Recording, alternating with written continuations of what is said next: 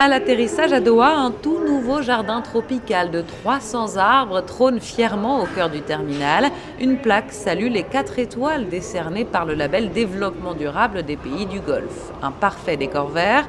C'est pourtant ici que transiteront dès dimanche les 160 navettes quotidiennes. Nathalie, supportrice des Bleus, les empruntera 5 fois depuis Dubaï. Pas le choix, assure la niçoise, qui ne pouvait pas loger à Doha. Pour le mois au Qatar, il n'y avait rien en dessous de 10-15 000 euros, quoi. Tarif euh, XXL, on va dire.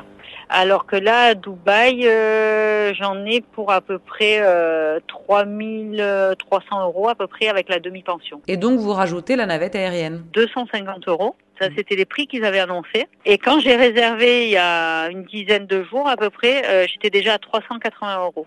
Ah oui, ça fait un sacré budget. Mais malgré ça, quand on y reste un mois, ça coûte moins cher que, que loger à Doha. Avec une condition, faire l'aller-retour en moins de 24 heures. Raïm, qui viendra aussi de Dubaï avec toute sa famille, a pourtant tout fait pour éviter l'avion. On voulait y aller par la route, c'est à peu près 7 heures de route depuis Dubaï, et ce n'est pas possible parce qu'ils n'ont pas la capacité d'accueillir euh, toutes ces voitures du, euh, du Golfe. Du coup, ils ont restreint l'accès euh, au pays.